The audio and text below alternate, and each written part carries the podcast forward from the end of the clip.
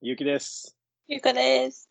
え今日も、えーっと、ゲストえ来て、来てゲスト来ていただいています。今日は、えーアフリカ、ルワンダで活動していたまなみさんです。よろしくお願いします。よろしくお願いします。よろしくお願いします。簡単に自己紹介をお願いしていいですか。はい。えっと、2000 2019年度に自体でアフリカのルワンダにコミュニティ開発のコーヒー隊員として派遣されていたまなみです。と派遣前までは5年くらい海外と都内でバリスタをしていてずっとコーヒーに関わって仕事してます。うんえー、 何をへーっていや、なんか、海外ってことは、なんかカナダとかニュージーランド的な、あれですかえっと、ワーホリでオーストラリア行って、その後就職でドバイにちょっといまうした。んうん。えー、え、ドバイでバリスタやってたってことですかはい、でも半年だけですね、それも。2年の予定だったんですけど。かっちょええうんそう、ドバイの印象がすごい強い。私の中 で。ドバイってなった。ドバイ え、どういうとこ住むんですかなんかでも高層マンションですかそうそうです、そうです。25回ぐらいです。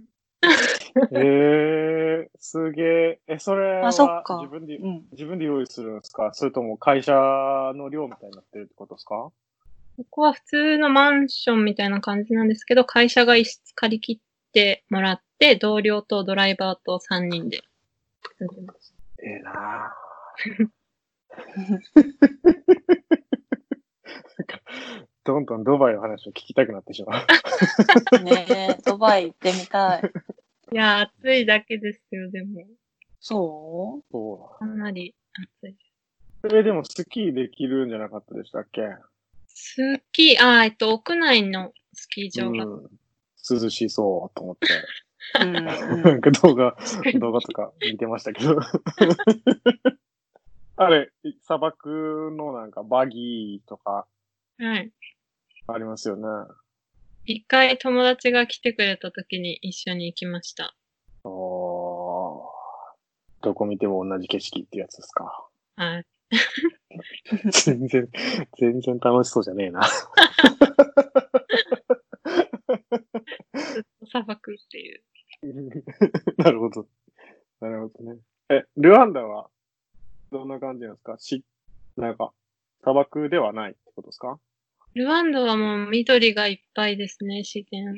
えー、綺麗でした。僕、その、ルワンダのサイズ感も分かってないんですけど、どれぐらい大きいなんか日本と比べると、四国の1.5倍らしいんですけど、 四国えー、四国の1.5倍って九州ぐらいそれは言い過ぎうよりはちっちゃいですね。ーんそうなんだえ、人口ってどれぐらいなんですか人口、何でしたっけ人口密度はアフリカで一番高いみたいなんですけど、へんー。 230万人です。調べました。あ、カンニングしたなっていう前やったなと思って。ツイートしました、今230万人か。あーあ、1230です。あ、1230。はい。ああ、なるほどね。え、バリスタやってる時とかも、はい。なんかそういうコーヒー農園訪問とかもしてたんですかえっ、と、バリ島の山に2週間住み込みで、コーヒーの加工場の中のところに住みながら生成してました。それは、なんですかバリスタの修行の一環としてですかと、それはその時働いてたコーヒーロースターが、そのバリ島にコーヒーの加工場をローカルのカフェと一緒に作ったんですけど、でそこでいろいろ生成の実験とか品質向上も兼ねて、えっと、お店のスタッフが2人研修みたいな感じで行かせてもらってました。へえ、すごいな。面白かったです。全然知らんから、何聞いていいんかわからんな。そうなんだよね。知識がなさすぎてね。うんチョコレートやったらちょっとわかるんですよ。ああ。カカオやったらわかるけど、コーヒー豆はちょっとあれだな。え、じゃあそこの、こう、まあ、コミュニティ開発でコーヒー農家を支援するってやつですよね。はい、そうです。どう支援してほしいみたいな感じだったんですかと一応私の活動の目標はコーヒーの品質向上と農家さんの収入向上がメインで取り組む予定だったんですけど、うんうんおう私が最初についてから取り組んでたのは、その国立公園がルワンダにあるんですけど、そこに結構海外から観光の方がよくいらっしゃるので、そこに行くときに必ず通るぞ道路沿いに結構いい感じのローカルのカフェがあったんですけど、このオーナーさんと共同でコーヒーの果肉のところ赤い実の部分があるんですけど、それを干すとコーヒーのカスカラっていうお茶になる材料ができるんですけど、うんうんうんうん今までルワンダでそれを作ってるところが全然なくて、みんな肥料にするかただ捨てちゃう状況だったので、それをお土産として販売できないかなっていうので、とへー始めてたんですけど、それでそのローカルのオーナーさんの側から売り上げの5%を農家さんに還元したいねっていうふうに言ってくださってて、なので今後の予定では売り上げを農家さんに還元しつつ、そのお金で品質も向上できるようなサイクルを作れたらなっていう段階でした。の第一歩ぐらいで帰ってきちゃいました。うう。んーん初めて聞いたな。そんなんあるんや。へー結構ローゼどんな、みたいな味にはあなるんで。ーはい。へーえ、それってコーヒー豆のその赤い果肉って、はい。コーヒーにするときには使わないんですかコーヒーにするときは加工の生成方法が何種類かあるんですけど、その果肉を取ってから洗うものと果肉をつけたまま干すものとか細かく分けるともっとあるんですけど、なので、生成方法によって使い道は変わるんですけど、ルワンダだとその果肉を除去してから衛生をすることが多いので、うーん。ものすごい量出るんですけど、それを、そこからの収入をゼロじゃなくてプラスにできないかなっていうので、うんはい、へー来ましすた。ごい面白いね。へえ、そうなんだ。それは、あれですか、果肉つけて加工する、しないっていうのは味が大きく変わるってことですよそうねで。すね。フレーそれバーがは、変わある。のーあ、果肉付きだとフレーバーをつけることができるってことですか。その、果肉の持ってる糖度がすごい高いんですけど、その糖度でより発酵が進むので、より複雑ほうほうほになりますね、コーヒーが。ううーん。どっちが今のトレンドなんですかつけたまま加工する方が今流行ってるというか。えっと、フレーバーで言うと、そっちの方がやっぱり、より複雑なんですけど、伝統的にその製法しかしてない国だったりとか、あとはそのもう一個の果肉を取ってから洗う方だと水を結構すごい使うので、水資源があんまり豊かでない国とかだと果肉をつけたまま干す方が多かっうんああ、そういうあれもあるのか。た。はないるほどな。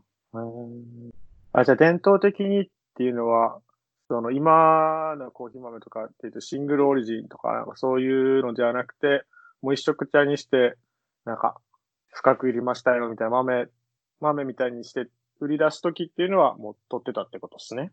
きっと。えーっと、それだと結構クオリティの話になってくるので、また別です。またですか。ああ、そうなんや難しい。飲み比べてもらえれば、すごい味がある。へえ。なんかうん。前前にだもった多ら分、、うんうん。いや、なんですか、どうぞどうぞどうぞ。うん、どうぞ。 いいですかそどのうぞ、どうぞ。なんていうんですかね。スタバとかで出しているような、深くいったコーヒーとかだったら、 はい全部その、あれは取ってる、取って加工してる感じですかね。方が多いとは思うんですけど、うんその今まで深くいる元々のスタートっていうのがその品質の低い豆の悪い味の部分をかぐ隠すために焦がしていたっていうのうんううんんうんうんがあまりらしいんですけど、うん。で今あるシングルオリジンコーヒーとかは、元々のコーヒーの質が高いので、全部成分を出し切っても美味しいので、苦味で隠す必要がないっていううん。ので、浅くいってフレーバーをより楽しみやすくっていう風潮なんですけど、うんうんうん。うん。うん。なので、よりその生成方法の違いも朝入りの方がわかりやすいです。慣れてない人にとってはちょっとなんか、酸っぱいみたいな感じのうん。ですよね。うん。この酸味の質が多分、最初の印象だと、うん酸化した酸と果実味の酸が多分混同しちゃうと苦手イメージにつながりやすいかなっていうのは思いますね。あー、なるほど、なるほど。うん。違いがわからない。私も最初コーヒーを飲み始めた頃は深入りのコーヒーを喫茶店で頼む感じだったんですけど、このケーキありきでコーヒーを飲むみたいなうんうん感じだったんですけど、その最初に朝入りで感動したのが、オーストラリアにワーホリに行った時にメルボルンで飲んだコーヒーなんですけど、うんううんん。それだと本当にマンゴーとかの果実味をすごい感じやすくて、えー。うん本当にフルーツ感のあるコーヒーからスタートできれば魅力がわかりやすいんだろうなっていうのを自分でも思いました。えー。そう、フルーツ感のあるコーヒーっていうのは日本では手に入りますかはい、結構今もう多いですね。都内とかすごいたくさんあります。おーいや、なんか普通にカフェに入って、コーヒー飲むっていう風になっても、うん。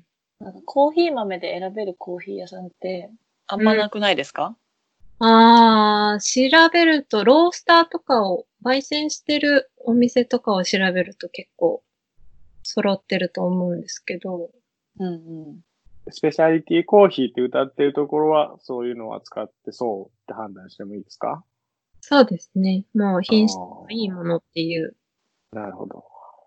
ちょっとね、あんまりまだしっくりきてないのよ ね。いや、多分、まなみさんとご飯食べに行った時にも多分その話したんですけ ど、話だけど難しいです。そうそう、コーヒー、うん、はい、と何ですか東京とかだったら、ブルーボトルコーヒーとかも、あれ、朝入りだよね。わかんない。そうなんですかそうですね。ブルーボトル、中、中入りくらいですかね。あ、あれ、あれ中入りか。いっぱい今ありありますよね、ブルーボトルも。ん。なんかブルーボトルが日本に入ってきてから一気に、いわゆるそうサードウェーブコーヒーみたいなのが、広がねりますいろんなインディペンドンの、インディペンデントな店が、うん東京、大。阪、福岡とかいろんなところにできたなっていううん。印象がありますね。はい。っていう話でした。うん。なので、都内で、ルワンダに行く前に働いてた、都内のコーヒーロースターでもルワンダの豆を扱ってて、うーんそれがすごい美味しかったので、そこの生成所も行きたかったんですけど、うんうん。ルワンダは最初の3ヶ月自分の認知から出られないルールがあって、えうんそれは、それは何ですか首都研修が終わって、認知に派遣されてから3ヶ月ってことですか、そうですね。それぞれの認知に行ってから、より早く認知になれるためにっていううんうんうん。ので、うーん。本当に必要不可欠なミーティングとかではない限り、首都とかに上がることができないんですけど、なので、その私の行きたかった生成所も認知外だったので、行けずに帰ってきたんですけど。うーん、そうか。えー、そんなローカルルールがあるんや。結構やっぱり寂しい国ごとに違うんですね。だって、あの、僕のところは、まあ、セント・ヴィンセントは、JICA 事務所がないんであれでしたけど、隣のセントルシアっていう同じようにちっちゃい島国の管轄なんですよね。で、そこの地方隊員とかは、やっぱり、なんていうんですかね。基本的に隊員って、そのエリアに一人じゃないですか。 だから、あのーで、ローカル言語で鉛あって何も分からへんから、コミュニまともに喋れないみたいなのストレスすぎて、で、一週間2、3回ぐらいは、その、在家事務所に上がって日本語喋りに行ってましたよ。うわ、滑らかにコミュニケーションが取れるとか言って、 私の口から流暢な言葉が とか言ってましたよ。なんか、そういうことができないんだと思って、大変やなと思って、うん。すごいな。すごい。まあ、それが、そちらの事務所の方針というか、所長のやり方なんでしょうね。 そうですね。なので、認知から出ちゃいけないのに日本にいるっていうのも。なるほどね。んうん確かにね。え、ルワンダって何語なんですかルワンダは公用語が4カ国語あるんですけど、活動で使うのは英語とケニア・ルワンダ語っていうルワンダの言語です。ケニア・ルワンダ語。ケニア・ルワンダ語っていうのか。はい。ルワンダでしか通じないです。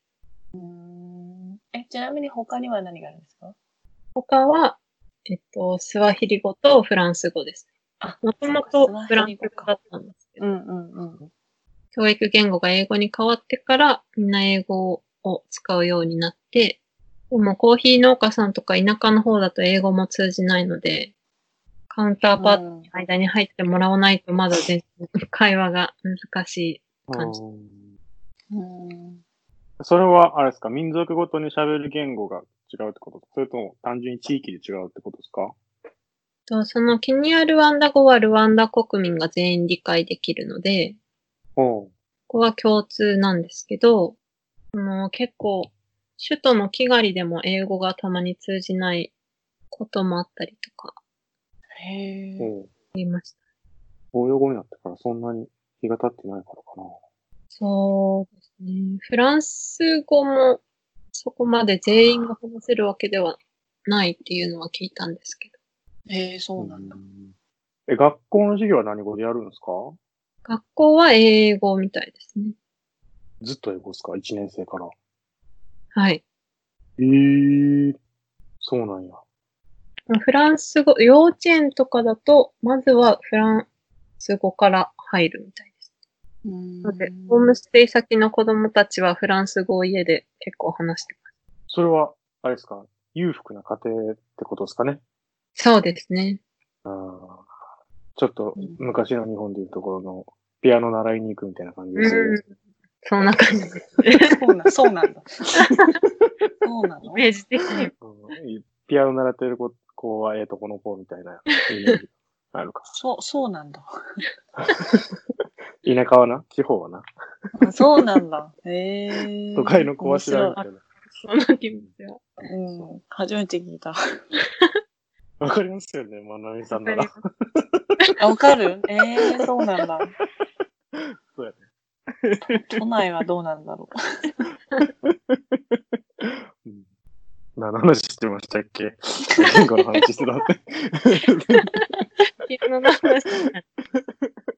そうえ普通に家庭では、なんかはいケニアルワンダ語で喋ってるってことですか、そうですね。私がいるときは、その子供たちにも英語を話すようにしてくれてたんですけど、うん。うん。こう家庭でも職場でもやっぱり気になるアンダー語の方がみんな楽みたいで、うん。うん。なので私に対するときは英語でも、その現地の人たち同士の会話は気になるアンダーっていうのが結構多かったです。うーんんえ公文書とかはどっちも、どっちの言語でもやるんですか書いてるんですかそうですね。うーん。めんどくさいな。何食べてるんですかルワンダって。ワンダは結構炭水化物がメインで、お米と芋とも豆が多いです。ああアフリカって感じやな。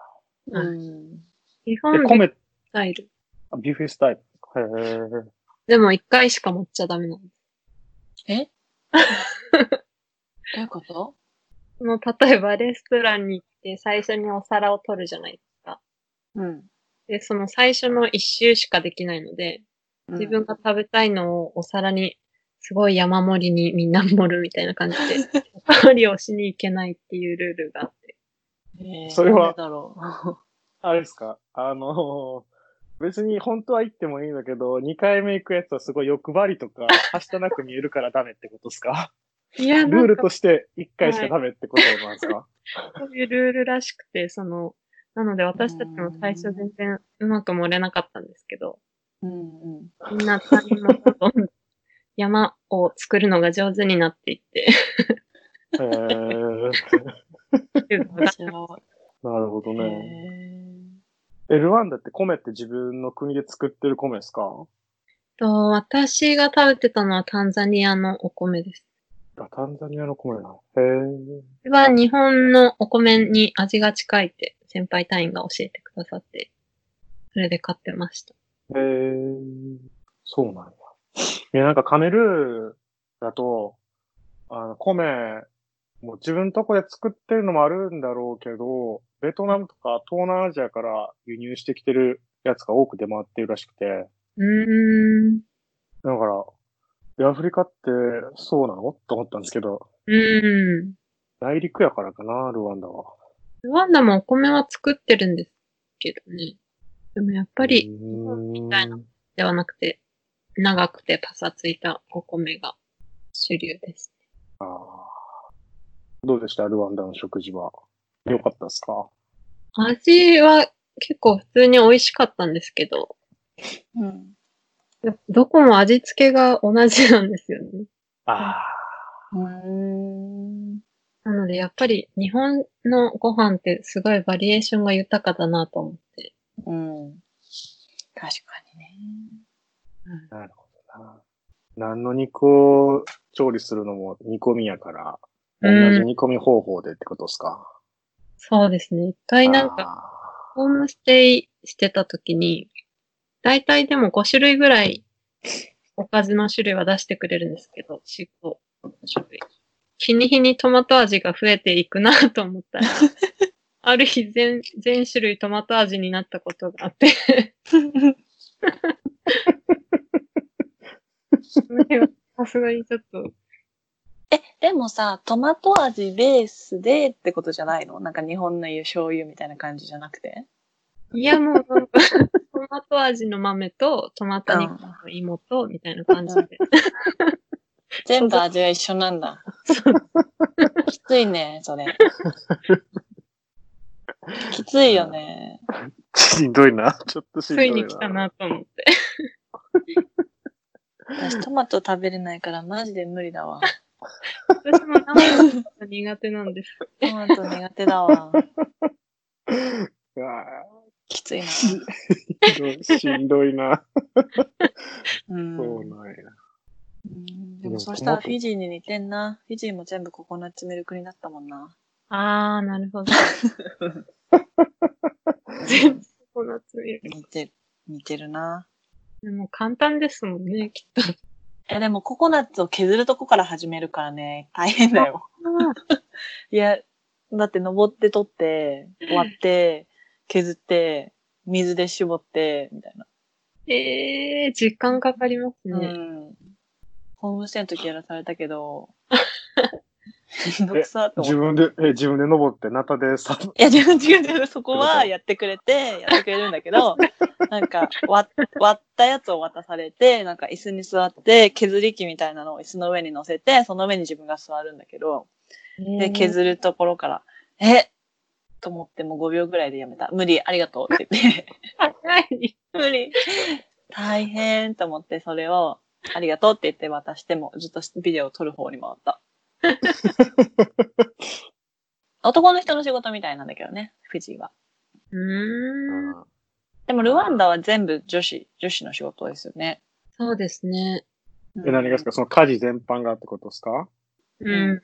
女系社会っていうわけじゃなくていや、女性が料理はしてました。ホームステイ先はお手伝いさんが裏庭のおー住み込みでいました。す住み込みなんや。へえ。お金持ちのお家ってことですよね。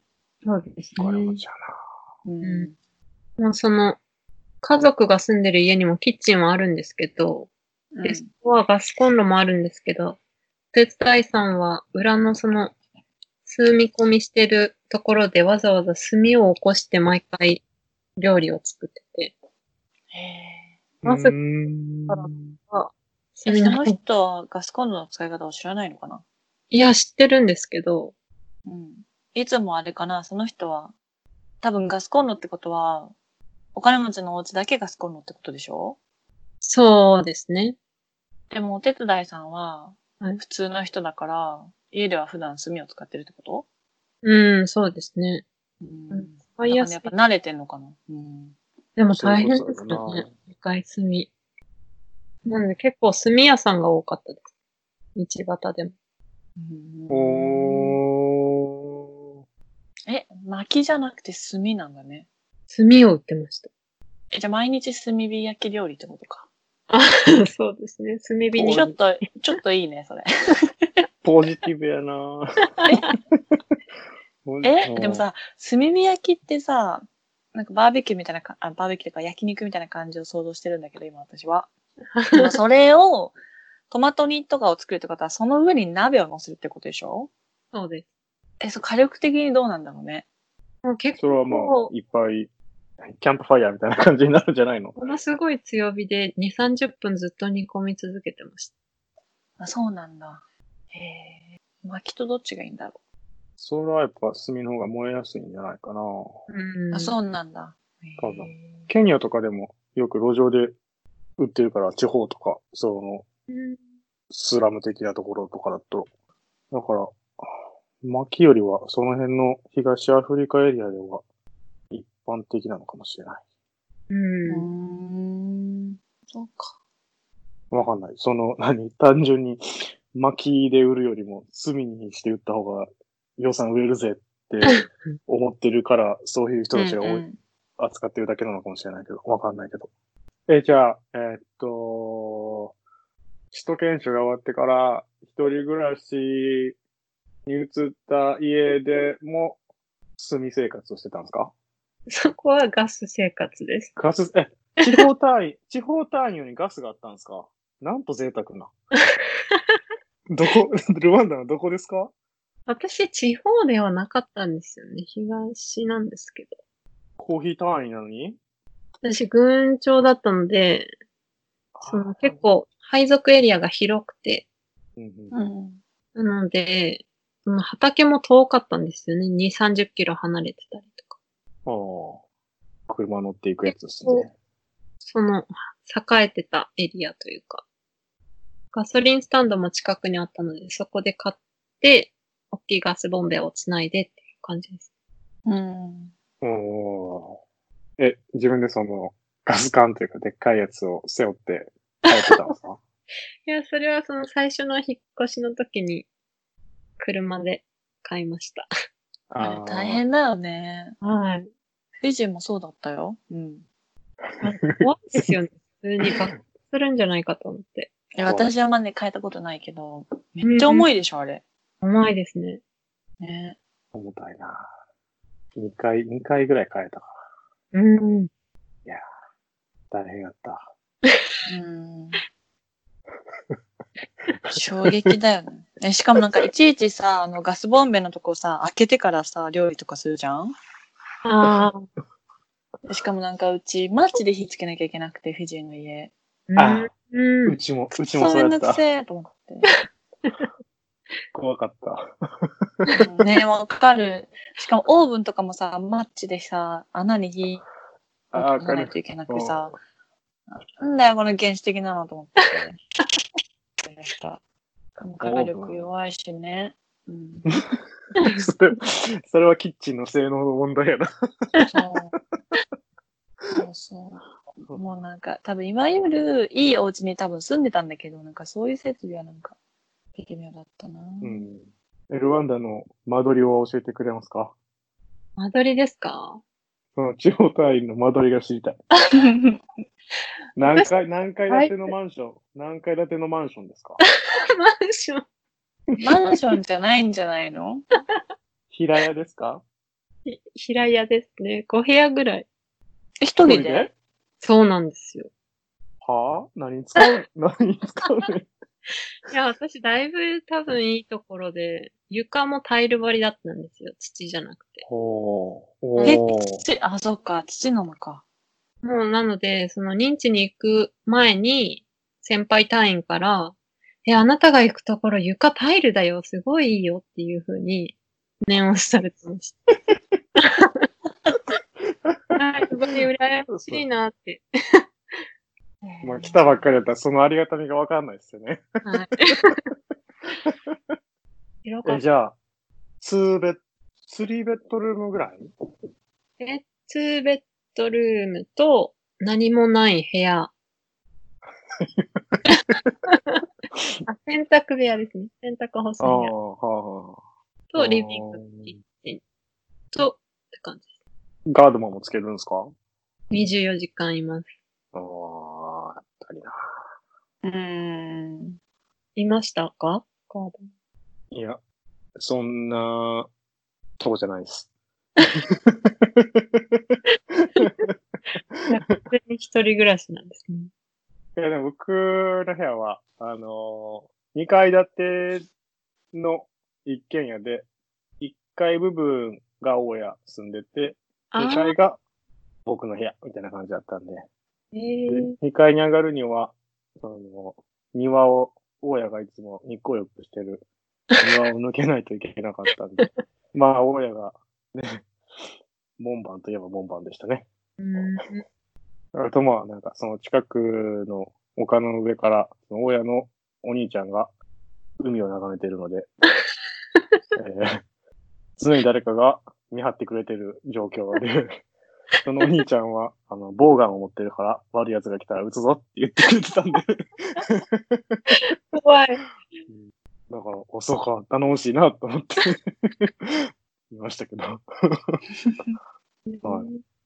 い冷蔵庫持ってましたひょっとして。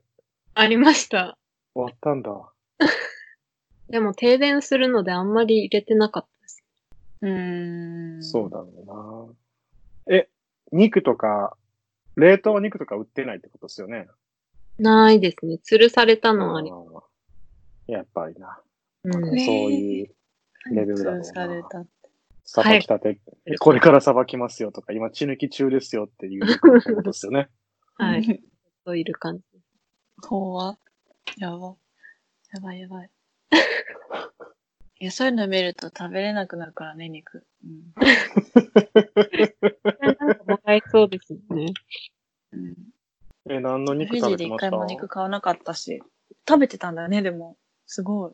あ、私食べてないです。うん。え、肉なし無で理よね。 2ヶ月ぐらいとりあえず耐えてたんですかそもそもあんまりお肉食べなくて。あ、そうなんですか。へえ。は何なんですか主主主主主主食 は。豆。昼食、野菜、豆。豆好き。何食べてたんですか、うん。リワンダでは、もう米とパスタ、プラス野菜料理ですかね。メインは。そのパスタっていうのは現地で手に入るもんですかそれとパスも、タ近くのところで売ってました。輸入ああ、ですかね。ルワンダがどのレベルなんかわからんから、何言っていいかわからん な。もう思ったよりも整ってました。その首都以外も。と、と、な通んかっイてメーまジしただかと、どこも赤土で土壁の家がいっぱいなのかなっていうイメージでああ、行ったんですけど。結構道路もしっかりしてるし、建物も綺麗なものも多いし、そのゴミ拾いの奉仕作業があるので、ゴミもあんまり少なかったりとか。うん。放置作業っていうのは、なんですか学校の悪ガキがやってるってことです かそれとも、住民が、それは、あどのういう、先輩同意校らしいんですけど、その国民全員が、週、土曜日ですかね。みんな町のゴミ拾いをするっていう時間があるんです。うんへー。そのエリアごとに決めてやるみたいなんですけど、でで道路は綺麗なんですけど、ゴミ収集が来ないので、自分で全部燃やさない。へーああ、そういうことか。すごい。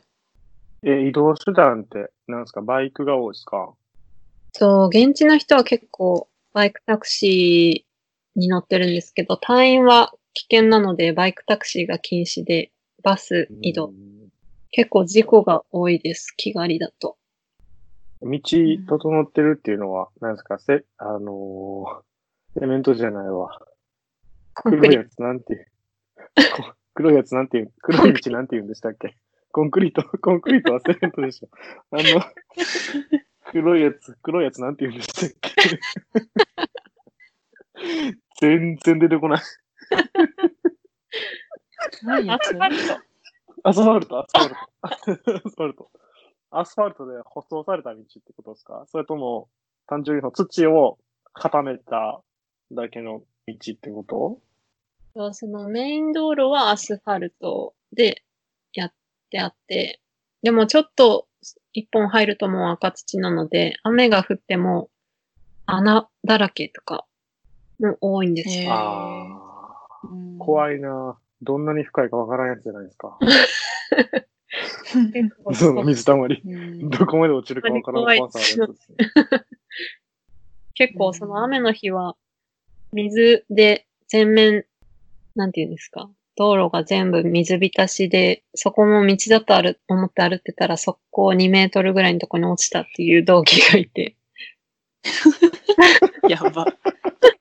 やばい。それはや ばい。道じゃなかったって言ってました。ああ、もう最悪やな。全部濡れるし。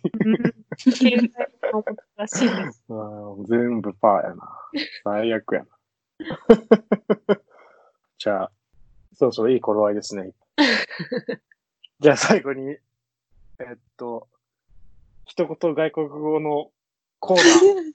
一言外国語。今週は、ケニアえ、ーケニアルワケンニダア語。ルワンダ語。やるわんだ。こんな時便利だよ。ケニアルワンダ語で一言。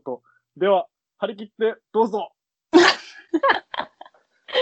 えーっと、じゃあ、ベーシックに村子で村子でありがとうです。おー。村子で。村子ぜ。村子でえ、ワンワードはい。村子でチャーネで、Thank you so much になります。村子で。チャーネ。はい。村子でちゃんね。へ覚えやすいね。え、いいですね。発音しやすいですね。うん。全部日本語の音と一緒でいいってことはい、そうです。うーん。えー、いいこれね。いいね。こういう時は受けますかいけ る受けは、受けはしないですか そっか。ケアしない。うん。大丈夫です。次回、次回受けるやつ聞くん で。大丈夫。 「こなせるかなうまく」「何気ない一言が響く」「5年先のこと」「5日後のこと」「変わらない気づけない道しるべ」